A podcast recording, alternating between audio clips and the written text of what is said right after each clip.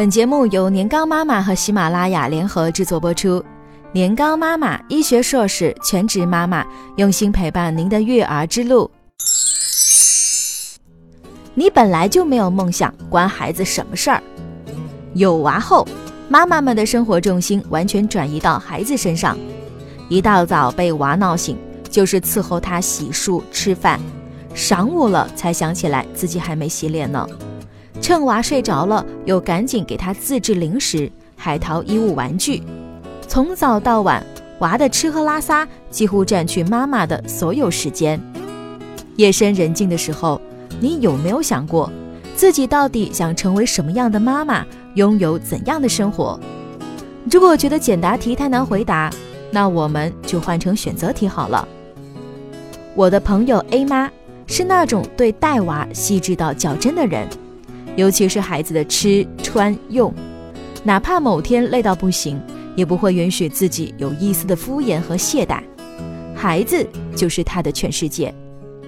自从有了娃，他家的冰箱啊，基本成了摆设，因为娃的吃食要确保新鲜，哪怕在大家看来可以吃两三天的自制饼干，他也不会放到第二天给娃吃。去菜场买肉。他习惯地伸手去摸摸肉冰不冰，有没有出水，总担心是不是昨天没卖完放回冰箱里的存货。蔬菜呢也只买一小撮，够娃呢做一顿辅食就行。为此还遭到了菜老板们不少白眼。她还经常让老公开车去老远的郊区买菜，现摘的新鲜。餐具玩具要每天煮洗消毒，娃的衣袜枕巾被套。也必须得件件手洗。冬天来了，衣服厚了，手洗也是件蛮累人的事呀。朋友圈里经常看到她午夜一点发出的信息，终于收拾妥当，累死老娘了。她老公心疼她，说：“买个宝宝洗衣机吧。”她拒绝，洗衣机容易积累细菌，然后就说：“我来帮你洗吧。”她也拒绝，怕老公啊洗得不干净。带娃之外的所有空闲的时间，她都不遗余力地奉献给了宝宝，给宝宝淘最好的东西。才几个月时间，婴儿床换了三张，童车买了四辆，吸管杯入了五个，好啊，任性！在外人看来，A 妈是一个多么勤勤恳恳、认真带娃的好妈妈。可是偶尔谈心。他流露出的并不是将事情做到完美后的开心与成就感，而是不得不做的疲惫和失去自我的焦躁，抱怨着有了娃都没有自己的生活。现在娃一天天大了，自己是继续全职还是付出工作？他开始迷茫了，对于自己还能做什么，更是一点信心也没了。用他的话来说，自己现在带娃的状态更像是逃避现实的借口。忙得心虚呀。另一个朋友 B 妈，在带娃这件事上是个心大的糙老妈子。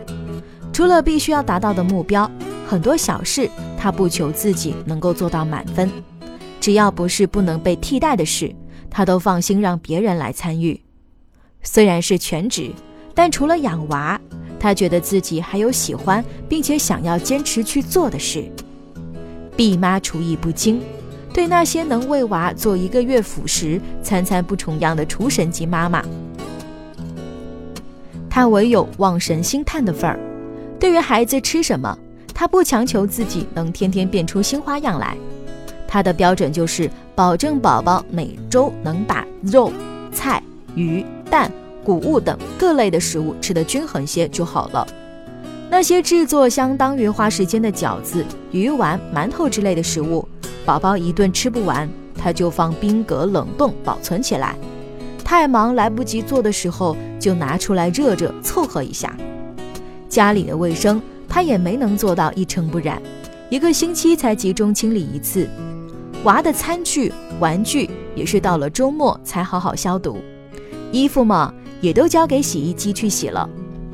处理这些生活琐事，他一直都是想着法儿在偷懒。省出来的时间都去哪了？除了带娃，他也没有放下过曾经热爱的阅读和摄影。有一次，他很想去听一个摄影课，但是课程时间呢是在晚上七点到九点，而八点多他要奶娃，怎么办呢？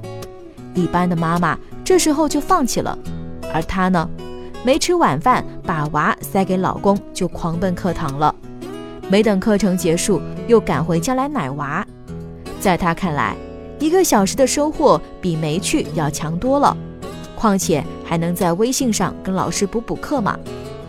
娃睡着了，或者老公带娃的时候，她就顺手抓起身边的书本翻起来，哪怕是零碎的时间，能看两三页，总比抱怨没时间，连打开书本的勇气都没有要好吧。娃在玩耍的时候，他又开始鼓捣起相机来了。一方面，他想给娃留下更多的美好纪念；另一方面呢，把娃当免费的模特练练手，提升下自己的摄影水平。夜深人静的时候，他又开始自学修图。后来呢，还开了公号，记录自己的作品。再后来，粉丝多了，认识的不认识的妈妈陆续来找她约拍了。宝宝两岁的时候，她开出了自己的小小工作室。A 妈和 B 妈的人生就像磁带的 A 面和 B 面，你更想拥有哪一个呢？没错，你的人生可以有不同的选择，可以像 A 妈那样做个凡事亲力亲为、一丝不苟的完美妈妈，也可以像 B 妈那样抓大放小，孩子兴趣两不误。但如果你的选择里有太多的无奈和委屈，或者你只是被忙碌的生活追着跑，根本无暇选择。那么，亲爱的，是时候停下来，为自己做出一点改变了。千万别让那点焦虑感去浇灭心中涌起的斗志，试着放下完美情节，想做什么就去做吧，哪怕做一点是一点，也比总是抱怨从没开始要好得多。不管多忙多累，都请记得，在成为妈妈之前，你首先得是你自己。更多精彩内容，欢迎关注公众微信号“年糕妈妈”。